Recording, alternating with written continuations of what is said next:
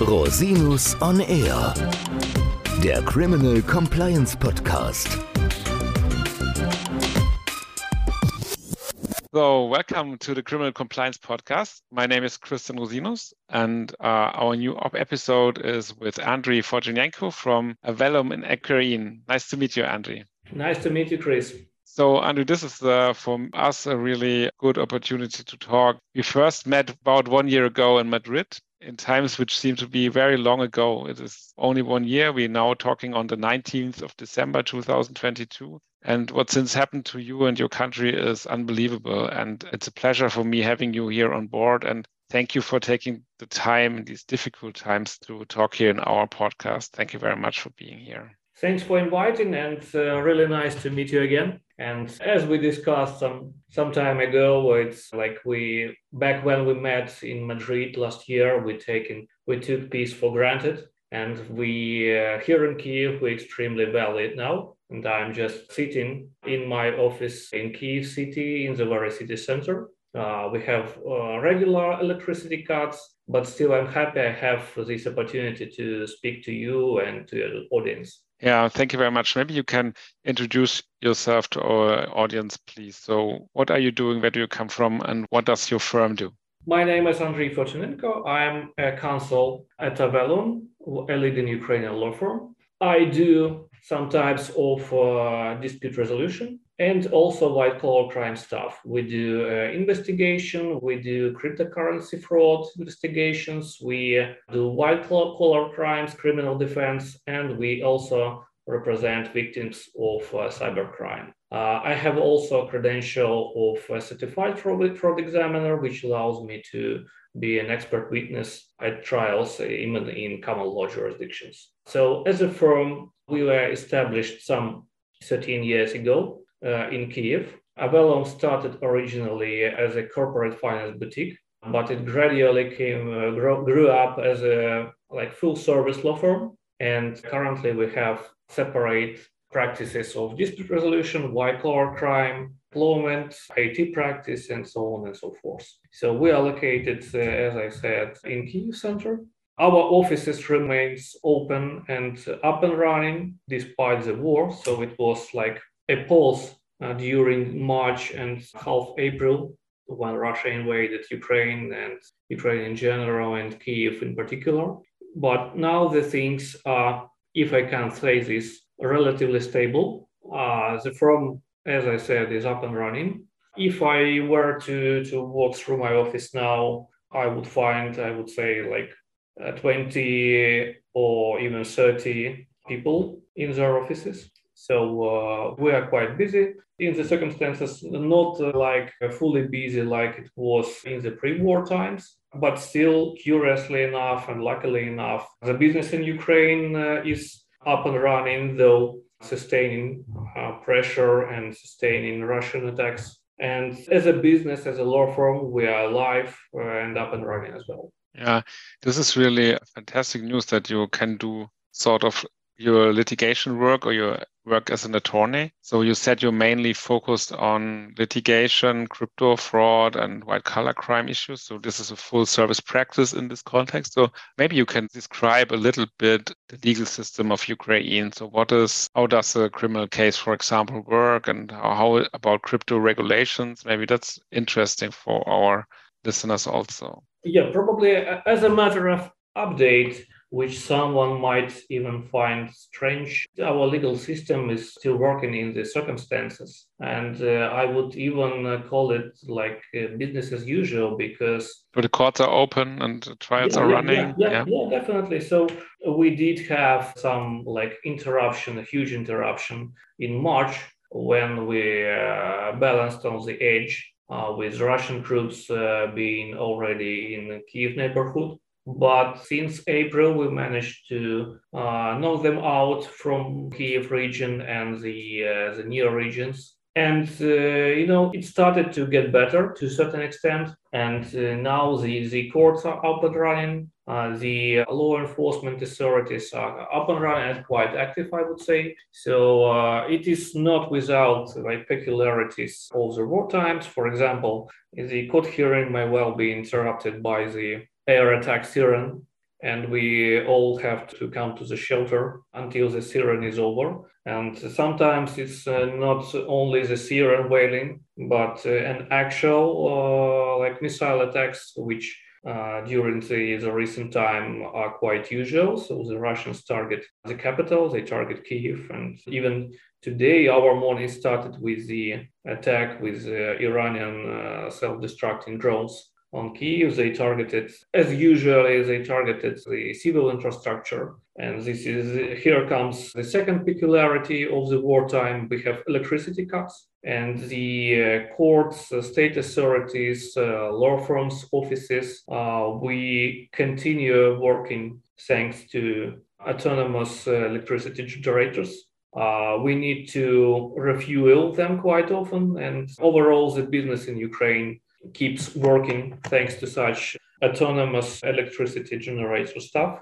Uh, it raises uh, the cost of doing business for obvious reasons because all the shopping malls, cafes, restaurants, office centers like ours, they all uh, work on the generated electricity and there is a cost of fuel, a cost of maintaining such uh, generators. So it hits hard on business. It hits hard on the state as such but we're still alive as a society, still alive as business. It's a kind of, it feels like a kind of miracle. We have a 50% drop in uh, GDP, but it is, you know, in these circumstances, if we recall the morning uh, of the 24th of February, it now feels like a miracle that we uh, can like speak with you now then we can talk business then we can uh, we can tell you that ukrainian courts and law enforcement authorities are doing their jobs and we are able and our clients are able to do our jobs to serve our clients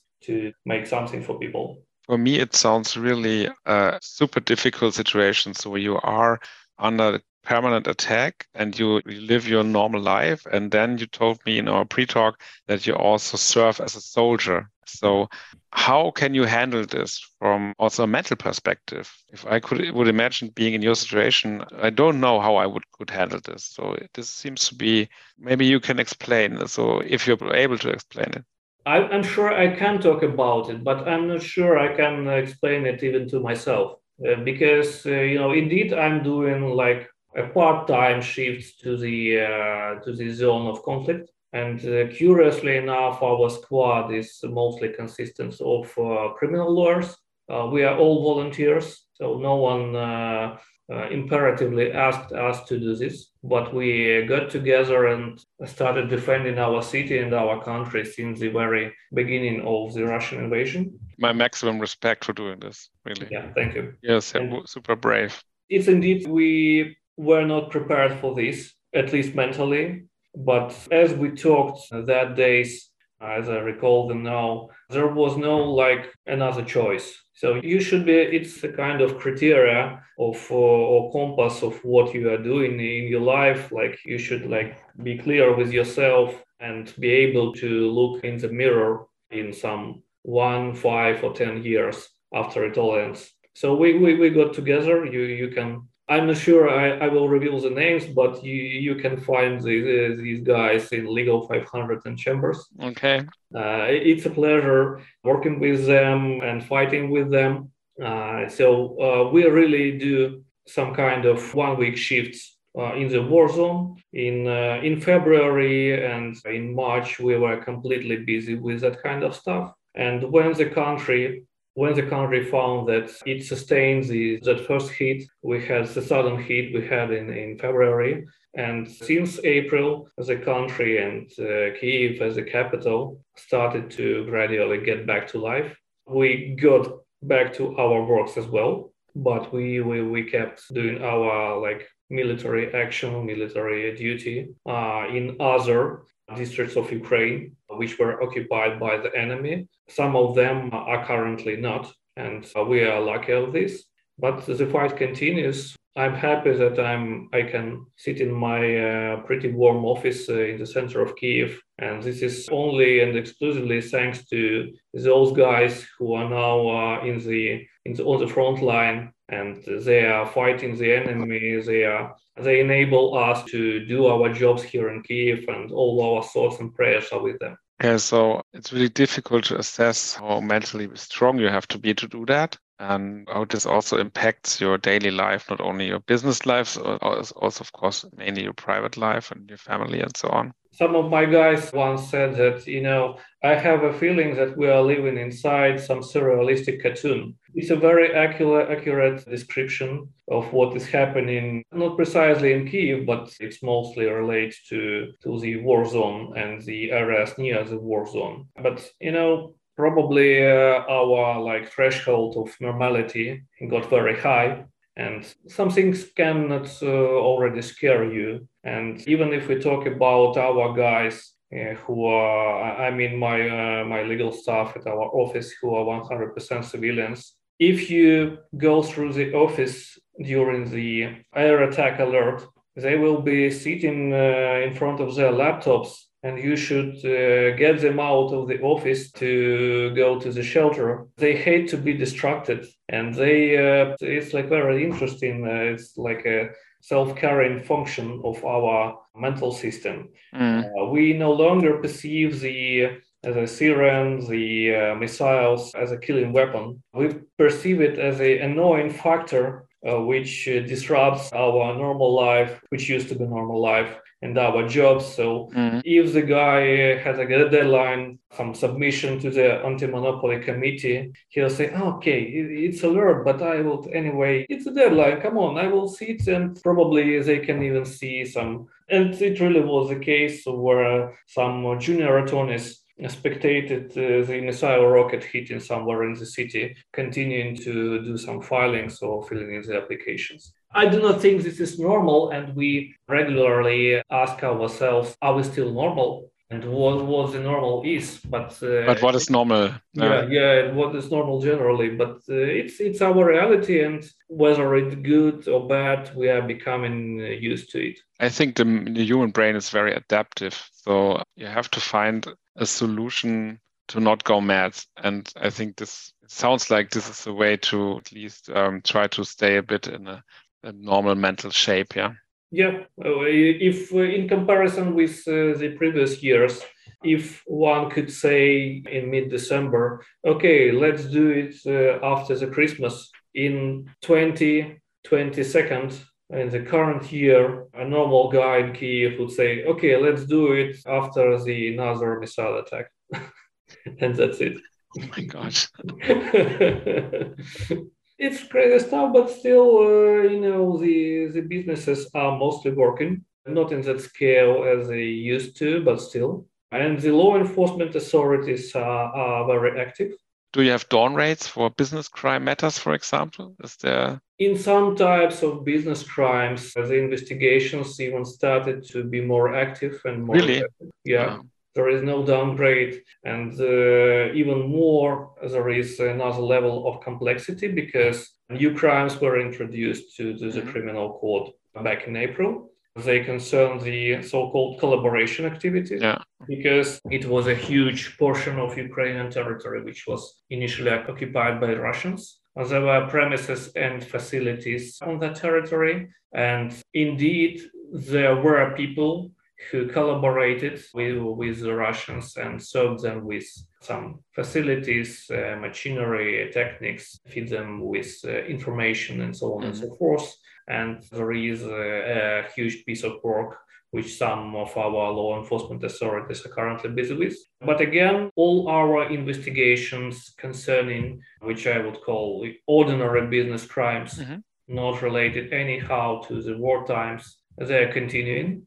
And I would say it's like a pretty active period for our law enforcement system, uh, not without surprises, because starting from uh, the previous year, we uh, worked for our client as a victim of fraud from its uh, dishonest manager. Mm-hmm. It was actually a cybercrime. And we managed to get the case to to investigate the case ourselves in the first instance to get it to law enforcement. And we persuaded them that the raid to his apartment is inevitable and they ultimately did it. They got the guy who confessed that very moment is a uh, got with the court order to his apartment. But the thing is that it was on the 20 3rd of February, one day before the uh, Russian full scale invasion. Mm-hmm. So uh, the guy escaped from Ukraine thanks to his uh, not Ukrainian passport. And currently we are busy with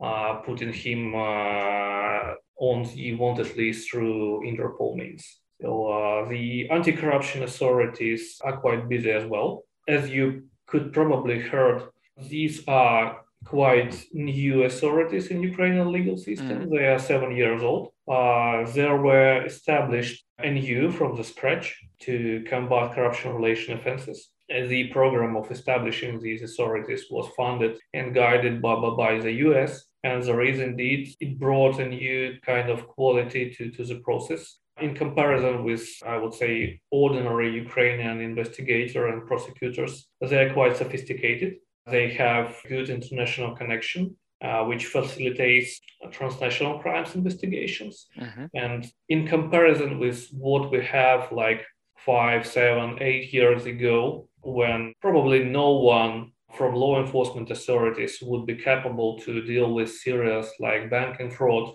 or other kind of sophisticated uh, uh, economic stuff. Now they're capable of doing almost anything they uh, communicate very well with their colleagues in Cyprus, Caymans, UK, US, etc. Mm-hmm. So uh, even these kind of transactional proceedings are up and running now. They uh, in autumn uh, they came up with from what is publicly available. Mm-hmm. There were like several like 20 or 30 indictments in various kinds of corruption related cases. So yeah so the situation is quite you know they're quite active and criminal lawyers are quite busy.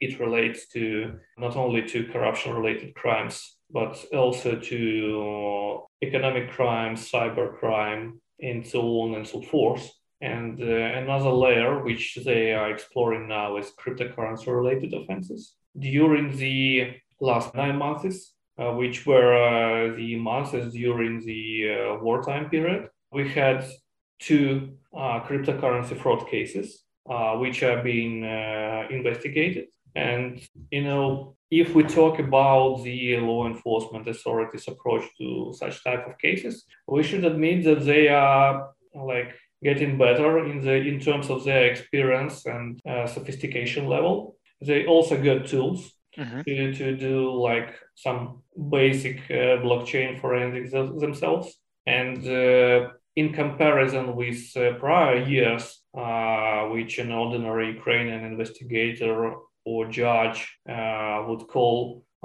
fraud, any word which starts from crypto or NFT or blockchain, it is still room for further development, but the situation changes and gets better. And one of the reasons of such kind of change of approach or change of perception of crypto in Ukraine uh, is donations because mm-hmm. as the war started, it was a massive campaign uh, led by the Minister of uh, Digital Transformation of Ukraine, the National Bank of Ukraine, and even the President uh, Volodymyr Zelensky. Uh, who encouraged to donate to Ukraine to several wallets in several cryptocurrencies. Yeah, yeah I remember that. Mm-hmm. I do not recall the precise figures, mm-hmm. but the uh, these figures were astonishing, and they uh, exceeded all other donations made uh, in uh, fiat currencies, mm-hmm. and uh, these figures continue to mount. So probably it was one of the factors which changed the perception of crypto in Ukraine. Understood. So that is one of the reasons why this this area is yeah, strongly busy on the one hand, and of course you always face criminal activities in quite busy and sophisticated new matters where the law enforcement authorities have to speed up. Probably, yeah. Yeah, yeah, yeah. yeah they should keep up the pace. Yeah. Uh, because again, uh, during the wartime, if I'm not mistaken, in April, mm-hmm. The president signed the uh, law which was, was prior passed by the parliament, mm-hmm. the law on virtual assets, which essentially uh, legalizes uh, cryptocurrency in Ukraine, uh, putting us in line of uh, in line with the states who already did it mm-hmm. in some one or another form. Mm-hmm. Uh, the law is already enacted by the president, but it will not fully come into force until the deputies adopt uh, the amendments to the tax code yeah. uh, aimed to set up the, the tax regime uh, for transactions with cryptocurrencies. Mm-hmm. But the mere fact that the crypto is put in some kind of uh, legislative act it changes approach already to a certain extent. So it is no longer associated with uh, with fraud or some kind of scheme or stuff like mm-hmm. that. Understood. Okay, so this is an area which keeps you busy. Other areas like, do you have a lot of international cases also? I, I know that you have a substantial international business also. So is this work still ongoing? Uh, yeah, the, yeah, the work is still ongoing, and even our M&A practice is currently busy because one would definitely ask what kind of uh, M&A it could be in the in the state which is in a state of war. Really, yeah. But there are M&A deals in Ukraine, not many, for the moment, but but still, uh, the some funds and investors are looking for for the assets, and we are glad that they see their perspective in Ukraine. And uh, as regards the uh, contentious matters, indeed, we worked as a, as a counsel at several uh, investment arbitrations, and uh, the guys continue working on them. Several transnational crimes investigations involving DOJ, involving uh, Andorra, involving uh, Luxembourg mm-hmm. Uh, are still ongoing, and the work on such uh, cases it hasn't stopped since April, I would say. And another current like layer of uh, work which keeps uh, the lawyers in Ukraine busy is, is potentially a huge layer which could have some perspective and it attracts a lot of attention not only in Ukraine but across the globe. It's uh, the prospects of future recovery of damages from Russia. Uh, so uh, it's like a cornerstone issue in every single discussion in at professional events in Ukraine. Yeah. So uh, the businesses and the lawyers and the governmental authorities are trying to figure first how to evaluate the damages and to preserve the evidence of uh, damages and destructions and so on and so forth. And the second, what could be the appropriate forum uh, to sue Russia and to collect uh, damages from them. So it's a dozens, it's a dozen of work to to do ahead of us. But there is still, a, it is a hot topic now in Ukraine, and uh, there are like first pioneer decisions handed down by uh, a court in Kiev, which found itself uh, having jurisdiction to consider a claim against Russia. And there is uh, also there is already a first decision of a local court mm-hmm. awarding to collect damages against Russia. But again, uh, it's far away from actual recovery, and uh, we could probably see how the situation develops uh, on the international scale. Yeah, this will be an interesting area, and let's see how the international courts may treat this issue. Yeah, yeah. this is um, a lot of way to go, I think, until this will take place. Yeah, because you know uh, it could be the way. It is not sufficiently clear now and some uh, huge businesses who, who suffered from the Russian aggressions, they are ordering uh, valuation of damages. Mm-hmm. They are doing some comprehensive report, appointing uh, international and uh, local expert appraisers. Mm-hmm. And they, you know, frankly, they say, uh, okay, we, we do not rely on this much. We do not uh, have much hope that we, as at the end of the day, we will be able to recover something from mm-hmm. somewhere, mm-hmm. but uh, we will do it as a matter of principle. Yeah, understood. So um, going forward, just can say that I, I hope that this war will be will end in your favor at some time. I understand that you are in a really super difficult situation. I cannot even express how I would like you to to meet you in the next IBA meeting in peace and see you there safe and healthy and discuss more things about legal decisions and less about war stories, so to say. So um, that's my real hope, so to say. But what can we do? Maybe you can tell us, um, our listeners, also what we can do to support you and to, to support your country in this difficult situation. Well, first of all, we are really grateful here for all the support we already received from from your country, from across uh, Europe, from the US and uh, it it really helped us uh, helped us to survive and then to and helps us to stand against uh, that unprovoked aggression we faced and that things which which we deemed to be unbelievable they turn to reality unfortunately. So uh, what i would like to say first of all to say thank you to all of you for all the words of support for your country's support. And the thing i would like to ask you is not to forget about the situation because we appreciate here that this is like no more it could be no more than uh, another portion of news or more news for you. And it's normal but you know we also saw that the war is far away where they first invaded uh, some isolated uh, eastern regions. And we, uh, being located uh, like 500 kilometers away from the war zone, we pretended that the life goes on and the war is far away from us and uh, it doesn't touch us anyhow. But, you know, we, on 24th of February, we woke up uh, in a different world and not only we but uh, you know all, all the world also europe woke up in a new world. Yeah we all see that allegations and messages uh, the russians are sending to the world. And for you to understand uh, what actually they are doing they are losing the fight at the war zone because ukrainian armed forces managed to recover huge territories and uh, several major regions of Ukraine returned to Ukrainian flag.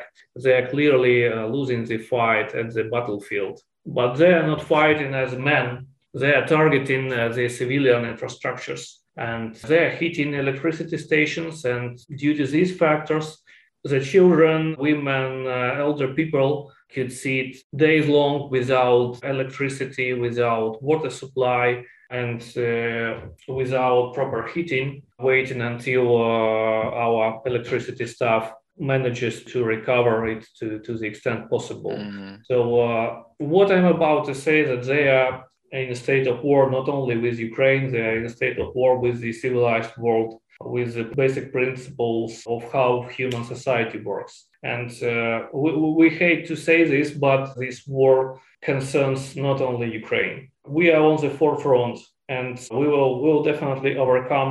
We will beat them but just would like to ask you to say not to forget about this not to forget that there is a war not in some distant part of europe but in the very center of europe. And we are fighting for for the future for all of us for the for our values for the actually civilized world values yeah, thank you for your words, Andre. Uh, it's well noted, and yeah, thank you also for being, so to say, the supporting the the Western world and our values in these really difficult times. And I think these are good words to close this interview because uh, what else can we add to this, honestly?